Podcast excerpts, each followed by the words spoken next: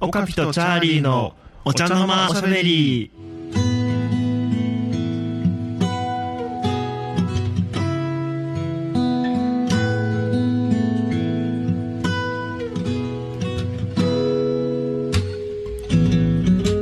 はい、こんばんは、チャーリー君と、そして、ポッドキャストをお聞きの皆様、こんばんは。こんばんは。おはようございます。こんにちは。す。こんにちは。いやー、どうもどうも。どうでした、はい今週1週間は。また、間ねまた収録の日が来てしまったね。そうだね。うなんというかもう 皆さんもそうかもしれないですけど、うん。なんでしょうねこの月日の速さは。やばいね。うんと まあ充実してるっていうことなんでしょうけど。でさ、あの、こんな、でもさ、少ししか経ってないのに、もう梅雨明けしてしまいましたね。そうですね。梅雨明けしましたねうん。なんか全然雨降んなかったよね。降んなかったですね。大丈夫ですかね？ね、ちょっとあのいろんな地方の水がめが気になるところですよね。うん。まあでも、僕ら一般人としてはやっぱこう梅雨が明けるとこう気持ちも晴れるところありますね。あるね。ちょっと嬉しいって気はするけど、うん。なんかでもあれだよね、僕ら多分小さい頃だと思うけど、あと福岡がどうだったかはわからないけれども、結構ね断水とかあったんだよ。ああありましたありました、うん。鹿児島もありましたよ。あった、空強すぎてやっぱ日本全国の話だったんだねあれは。うんうん。あったあった、あ結の構シビアな話だったよよね。そうそうあ、うん。そうありましたね。92年、3年とかね。ああその辺か。うん、結構未曾有の溝不足って感じだったよね。あありましたよね。それで、うん。あの確か、うん。あの米が育たないのなんのって話になりませんでした？あーあったねあったね。であのタイ米がえらい輸入されてた時。あったねあったね。あったでしょ？学校の給食がタイ米になってたの分かります、なってたなってた。なってましたよね。その時に初めて僕タイ米っていうのを食べて小学校2年生の時。うーん。ね。あれ全然美味しくなくて。うーん。その当時のタイ米っていうなんだろうね、あれ、やっぱり使うものによるよね。使うものに、まあ、カレーとかだったらいいのかもしれないうですけどん、料理によってだいぶ採用される気がするよね。採用されるうん。まあでも学校給食に使われるタイ米っていうことでやっぱこう、まあ、子供心にこう合わなかったんですよねまあ、そうだね、そうだね。もうしょうがなかったとはいえね。う何この日本のお米のもちもち感ってねなんか素晴らしいよね。もうね、ん日本のお米出てきた時本当に嬉しかったの覚えてるなああ。チャーリーは、炭水化物言ったらやっぱりお米派ですか？お米でしょう。ああ、まあお米みたいな顔してんもんね。そそっくりそっくり。マジで？脱穀した後にそっくりだよ。丸米。丸米。うん、初めて言ったけど脱穀した後の米にそっくり もはや褒め細かいてるのか褒めてないいのか分かんない。そうだよね。一応元のままじゃないんだ元のままではない。ちょっとやっぱ洗練された感はあるよね。ちょっと 嬉しくね。まあえ農家ならではの例えみたいな。農家じゃないんだけどうちの 農方ってさあの、はい。まあこれ地名言っちゃうとバレちゃうから言わないけど、うん。あの田んぼがねものすごいいっぱいあるんですよ。うん。お米稲作が割と盛んでしてこうね、でもね、夏過ぎる、夏のね、中頃かな、こう、い稲穂でこう垂れてくる、うんちょっと前、まだ緑の稲穂の時とか、でね、うん。すごくこう風がね、来て、さーって音がすごい気持ちいいの。いいですね。そうそう。で、僕らとしてはね、やっぱりこう、田んぼに水が張ってたりすると、うん小さい時なんだけどね、もう夏といえば、その田んぼでオタマジャクシやザリガニやメダカを取る祭り。そういろんなものが取れますよねいろんなね、あの、過去の思い出したくない記憶とかが取れるよね。取った後また置き直すみたいなねそうだね。無言で起き直す。いや、でも、あの、オタマジャクシはね、よく取ってたんだね、俺。うんうんうん。なんか、ちょっとさ、足生えかけのやつとか、変な形してるよね、あれ。いううん。ああいうなんか自然に触れる機会はやっぱ小さい頃ありましたね。あったね。で、泥の中から、殿様ガエルのオタマジャクシとか出てきちゃったりして、結構ワイルドだね。あれね、でっかいんだよ。うん俺ね一回すっごいびっくりしたことがあってびっくりしたことはごめん1回どころか何回もあるんだけど あのその田んぼもあるんだけどそのうちの横に川があるんですよ。うん。でねそこ台風とか来たりするとすごい増水して、うん。階段ね15段くらいあるのになんか上の23段くらいしか残んないような日があったりするの。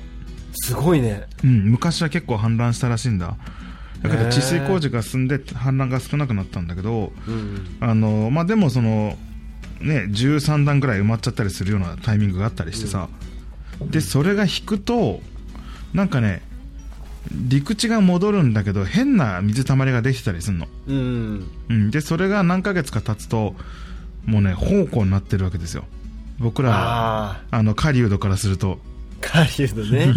小さな狩人からすると。そうそうそう。でそこにこう網をガッて突っ込むと、うん小魚とかがもうね何十匹も取れるっていうのがねあったんですよ、でもねあるところに行ってガッてやったらあのーその何ウシガエルのうん。あのオタマジャクシが3 4 0匹ボーって入ったっていうのが全部泥だと思ったら全部おそのオタマジャクシでもうビッチビチビチビチいってんの。あれは気持ち結構悪かった、グロいね。グロかった。うん。そうそう。だって網がしなるぐらいだったもんうん。本当にすごかったね。ワイルドだね。ワイルドでしたね。あとザリガニもね何十匹っていうのもあったね。うん。うん気持ち悪いんだ結構さ。キシキシしてるしさ。そう。あまあでもね梅雨明けてあ昨日はあれでしたね。7月7日ですね。そうなんだよ、うん。そのだから僕、えー七夕ですよね。いやでも七夕って言えばねなんかお織姫と彦星織先輩たちが。彦星伝説がね。あれはあれですか？やっぱ平塚とかだとこう織姫彦星とかこうなんかかこつけてうん。なんだろうミス平塚とかやんないんですか？ミス平塚ね実はあるんですよ。あるんですか？やってるやってる。やってるやってでる何ディープインパクトはランクインしたんですか？するわけねえだろバカじゃない。それこそディープなインパクトだわ。平塚市民に申し訳ない そうですね。非常にディープなインパクトだね。いやどんな格好するかとかもう考えたくもないわ。物議を醸すからやめて。そうですね。最近お聞きになった方はわからないかもしれないですけどディープインパクトはオカピさんのママです。そうですね。あのオカピ母ですね。僕をずるっと生み出した本人です。オカピ母はなかなかのインパクトを持ってるのでこう命名されたんですけどね もうこれ以外ね思いつかないんだよね、うん。まあ、この放送をお聞きの方は何人かねこうお目にかかったことあると思うんですけどね。ああそうですか。うん。ほらあのーあれじゃないですか。あの以前一緒にイベントをやってくれたでしょ？うんうん。その時にあのディープインパクトがうん。ね、あの いらしてました。いらっしゃいまはい。お目になられてましたから、ね。はい、ちょっとあれのせいでちょっと調子狂ったんですけど。それは自分が悪いでしょ、うん、そうですね。そういう伝説でもありますよね織織織姫と彦星がさ、織姫彦星ね。1年に1回しか会えないとかね、うん。1年に1回しか会えないああいう伝説もね。あれまあいつからあるのかいろいろまあ諸説あるみたいですけど。うん結構ねあの昔の人もね、まあ、今も昔もこう恋愛のことってね全然こう変わらないというかうん。結構ね面白いんですよ。あの古文のね恋愛の話とか昔はよくしてたんですけど、うん。まあ、例えばねあの「源氏物語」ってみんな知ってるでしょ？そうだね。で「源氏物語」の中でこうあれはまあ長い話なんですけどその中の一部でうん「天夜の品定め」っていう話があるの。うん。で雨が降ってる夜中にうん源氏と、まあ、光源氏ですよ。超イケメンのね、まあ、うん。光源氏はね、あの今風に言えばガクトですよ。ああなるほどね。もう何でもできるの。何でもできてめっちゃイケメンで、話も上手で、うん。みたいな。蹴鞠も上手で漢文も上手でみたいなね。毛までね。もうこけろよみたいな。毛が生えたマリでしょ。蹴るの そでれはね剃るのがうまかったってことだよね。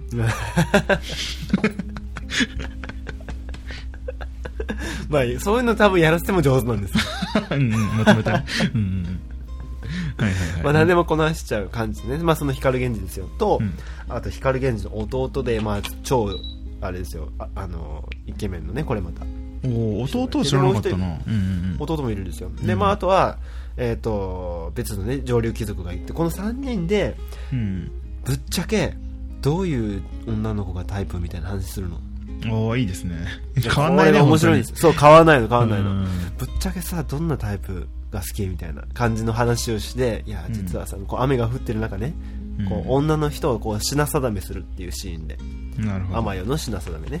でまあそれでこう上流貴族はうんうんちょっとやっぱ嫌だよねみたいな、ああなるほどね。あのこうちょっと上流でこうツーンとしててなんかは流行り物とか身につけてねこう綺麗にしてる自信があるような感じで確かにそれはそれでいいんだけど、うん。ちょっとこう嫌だよねみたいな。うん。でも下流のこう品がなさすぎる感じ。うん。ちょっと田舎っぽすぎる感じもちょっと嫌だよねみたいな。なるほどなるほど。でやっぱりその一番のこの中流のねほどほどに良い感じ？なるほどなるほど。が最高だよねみたいな話でそしたら周りの二人も「おお分かる分かる」みたいな話で いいねで僕もそれを読みながら「うん。分かる」って思ってるわけ。変わらないね。そう。全然変わんないの。でさらに突っ込んでねマニニアックな趣味に行くんですよ。いやでも同じ中流でもねもともと中流の女の子も確かにいいんだだけど、うん。あのもともと上流貴族でだから超一流の貴族で、でも例えばまあお父さんが亡くなったりとかね、うん。してこう失脚する。はいはいはいだからもう没落していった。だからもともと上流だったけどこう後ろ盾をなくしてしまって没落して中流になり下がってしまった女性うんの持つうん。陰りって超いいよねみたいな、いいね。だんだんマニアックな方に行くね。超 超マニアックでしょ。えーちょっと面白い。それを聞いてみんなが、わかるみたいな話になってるわけ。で、僕もそれを見ながら、わかるって思って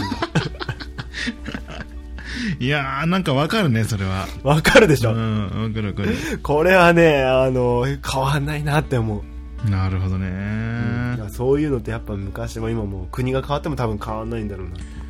なんか助けたくなっちゃうみたいなそんな感じのねそうそうそう、助けたくなっちゃうのね。うんっていう。まあだから、あの、古文読んでると面白くて、うんもうそういうのが多分ね、流行りだし、みんな認識してたんですよ。そういう女性がモテるみたいな。なるほどだから古文で出てくるよくこうヒロインになる女性っていうのはうんもともと身分が高かったけど没落した女性っていうのはものすごく多いんですよ。なるほどなるほど。そう。でそれを白馬の王子様が助けに行くとか白馬の王子様と結ばれるとかね。うん。なんかそういうラブストーリーみたいなのって古文めちゃくちゃ多いんですよ。なるほど。でっていうことを知ってると例えば大学受験とかでもうん。なんかそういう話に出会うともう話が分かっちゃうんですよなるほどなるほど、まあ、結局こうなるでしょみたいなね。そうそうそうそう。だから結構早いんですよね、うん。っていうのはまあ受験的なテクニックですけど、なるほどなるほね、なんか面白いなと思ってね。どうん。そっか。いや古文はね僕も結構好きだったので。うんうん。いいね。そういうの好き。なんかねなん源氏物語か平家物語か忘れたけど平家物語かな。で壇ノ浦の戦いの時。うん壇ノ浦はまあ平家だねだね。そうだね。でなん誰かと誰かもうそれは全然覚えてないんだけどあのすごい悲しいストーリーなんですけどうん。で結構あのえぐいシーンなんだけどうん、泣く泣く首をぞ回転ゲルって言葉がすごい面白くて、うんあるある。泣く泣く首を。かあよく覚えてますね。回転ゲルね。うん、なんか回転回転蹴りを動詞化した言葉かということですごく話題になりまして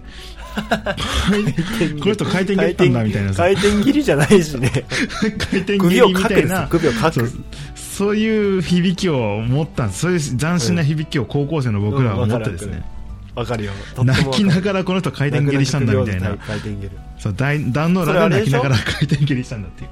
年取った武将が向こうの将軍を捕らえて殺そうとした時に兜を外して見たらすごい若い少年だったんですよで若い少年でその少年がもう殺せって言うんだけどその武将は自分の息子がそれぐらいの年齢だったから殺せなかったわけ。うんあそうだったそうだったそうだそうだそういう話だ。うん。そうそう。で殺せなくてうんそしたらその相手のその若い男の方は、うん。いやでももう捕まったからもう俺はこの後生きてはいけないからみたいな感じでうん。もう一思いにやれみたいな感じで。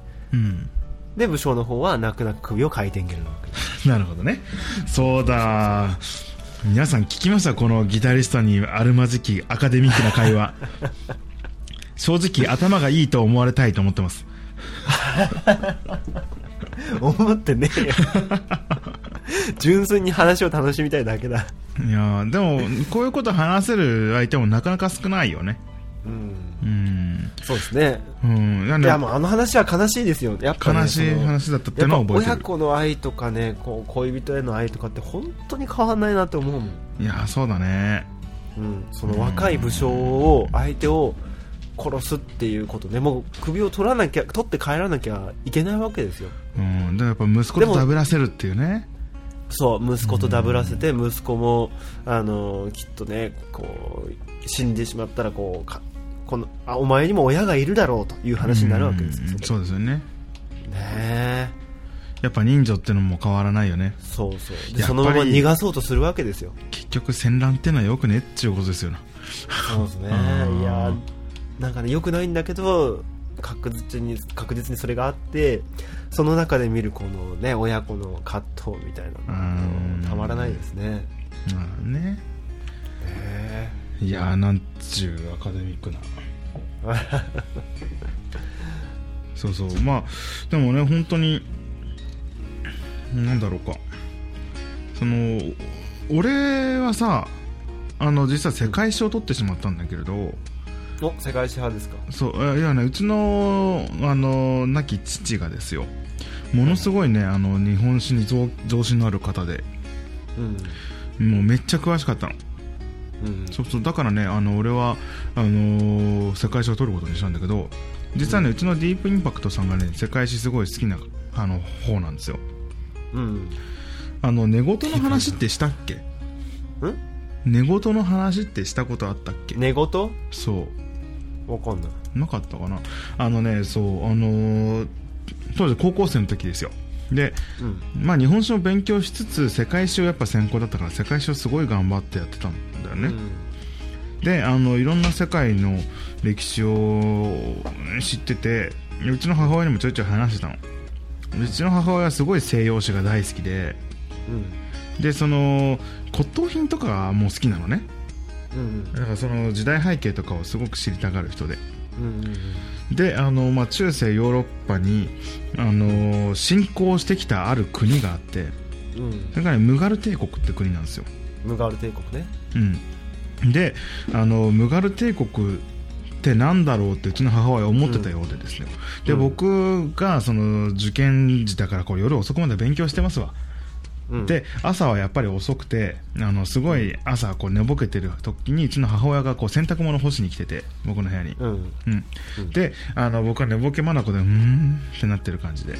うん。で母親があのーねえねえみたいな。ね起きてよみたいな、うん。でななんだなんだよってなってて。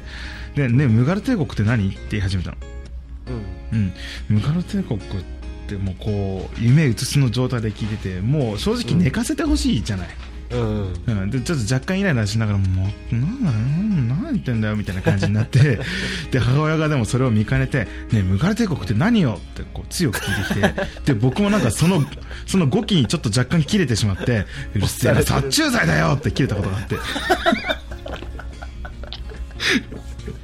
もうねもうその時はもう夢うつつに本気で殺虫剤だと思ってたらしくてあのその殺虫剤だよってがなる声に自分が目覚めてつってあれ今俺なんつったつっていやなんか殺虫剤とか言ってたけどみたいな。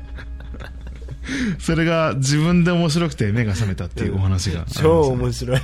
殺虫剤だよ。寝ぼけてたね。いやでもこうなんか赤いさ字赤い字の色に白地で「ムガル帝国」よく聞くみたいな感じであったら聞きそうだよね。すごい勢いで蚊とかを殺しそ書いてうだよね。るだけで聞きそうだね。ね。それだけでなんかまじないが聞きそうな。うん。何でも聞きそうな感じ、ね、ムガルムガル帝国。大体の虫は倒せそうな。そうそうそう。神秘の力でね。すごい進行力があります、うん。でもなんか寝言とかってない？寝言ある。どんなチャ今でもあんのーリーの代表的な寝言といったらええー、なんだろうな。寝言ね。寝言ね。何言ってたのかな。いや寝言って自分では聞けないけど。ああでもさなんかこんなこと言ってたよみたいな。それか自分が今まで聞いた他人の寝言の中で一番面白かったやつとか？ああなんだろうな。寝言ね。僕ね結構あってそれが。うん兄貴がねうん「助けてライダー!」って叫んでたのがあって。かわいいな。超面白かった。ライダーなんかあったやろね。なんかあったんだよ。ななんかあった。助けを求めるのが世によってライダーだったっていう話で。ね。助けを求める相手がちょっとね先生とかじゃないん。だうん、だから一体で何に襲われてたんだお前はみたいな。夢で 何に襲われてたっていう。ライダーが活躍してる世界に入ってたんだね。やっぱそういうことなんだろうね。こうなんか意味のないところで火花が散るようなさそういう そうそうわかるわる。かる、なんで両サイド今だちったん今そうそうそうそうそれ絶対ありえないよね。みたいな、わかるわかる。うん、あとね僕も急にむくりと起き起き上がって、こうまっすぐ指をさして「ほんとすっげえ」って言ってからまた寝たっていう話があるらしいです。それは覚えてないんだ。自分では覚えてない。あこんなこと言ってたよみたいな。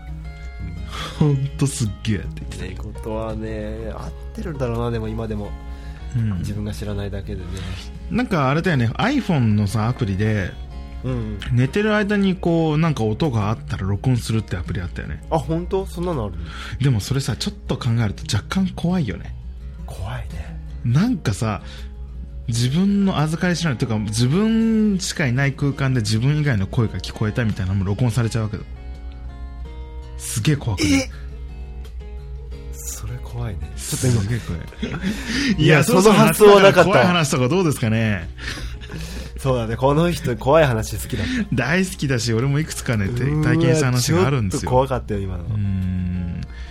ちょっと想像しただけで若干ぞっくりくるよね、うん。その発想はなかったわ。いやー。なんかねこう、うんいろいろ睡眠系のアプリってあるんだけどうん。例えばさ自分のこのスリープのサイクルあの睡眠のサイクルこれ3時間ごとにレム睡眠ノンレム睡眠って繰り返すでしょ？うんでこう一番起きやすいタイミングでアラームを鳴らしてくれるってアプリもあるの。うんうん。そう。でそれとは別に寝てる間ってかで寝てる間。うん。っていうアプリがあってそれがこうカサカサ音とかでもこう多分ね特定のデシベル数を超えたら録音を開始するってアプリなの。なるほどね。それがね意外と面白いんだけど大体ね俺が録音したやつ大体いびきだった。あうん。あやったんだ。ってなってんの。そうもちろんやったよ。うん。だって興味あるじゃん。なんか面白い寝言が取れたら面白いじゃん、うん。そうそう。いや、うん。興味あったんだけどさっきまで。急に怖くなった。でも俺それでなんか、うん。まあ、怖いのあったら怖いのあったらネタになるしって思いながらやったけど 寝言も一回取れたことがあってあのその寝言の内容っていうのが、うん。新鮮なサバがこんなに安くって言ってた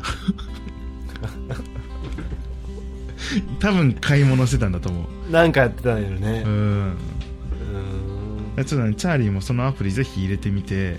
来週のお茶べりでどんなのが取れたかもう発表してほしいですね。怖いのが取れたら取れたで発表するみたいなね。そうそう。まあでも特に一人暮らしだからね。うん。取れたら相当怖いよね。怖いよもあー絶対取れますように。うそういうこと言い出すとまた出てくるんだよそういうのじゃああれだよ。ちょっと一個だけ話して終わりにしようかな。うん。大丈夫。これはそんなに怖くないと思うだけど。あの人怖い話好きだもんな。いやいやいや話させてくださいよ。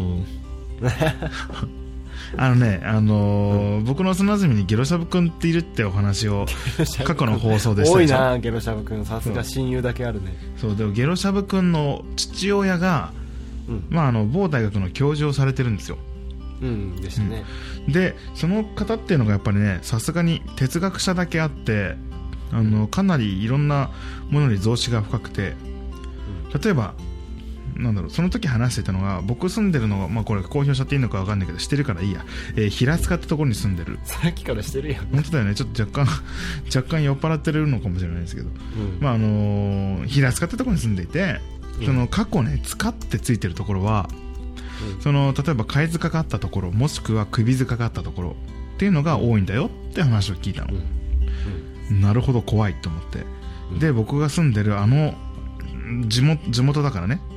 あの辺りにも首塚があったって話なんだよっていう話を聞いた日だったの。あれは。うんでね結構ね暑い夏の日でして。であのー今の家に引っ越してきてからの話ねこれは。うん でうちって川沿いじゃないですか。うん、でその川沿いのちょっと行ったところにその首塚があったんじゃないかみたいな場所があって。でそんな日をきそんな話を聞いた日に限ってうん。なんかね2時22分に目が覚めたの。うわなんかこれ怖ってなるじゃない、うん。なるなる。うん、であのふとが目がふと目が覚めてなんかね物音がすることに気づいたんですよそれが、うん。うん、でそれがねあのカシッカシッと音だったの？うん。そんな音が聞こえたらさ、あのー首塚って話を聞いていたからその川っぺりを落ち武者が歩いてる音に聞こえてきてしょうがなくて。うん。これ怖っと思って。もうしばらくずっと耳澄ませてたんだけどずっと等間隔でカシッカシッうん。カシッって音が聞こえてたのうん。でこれちょっとめちゃくちゃ怖いんだけどもうなんか寝れなくなっちゃってこれもう確認しないと気が済まないって自分の中でなったの。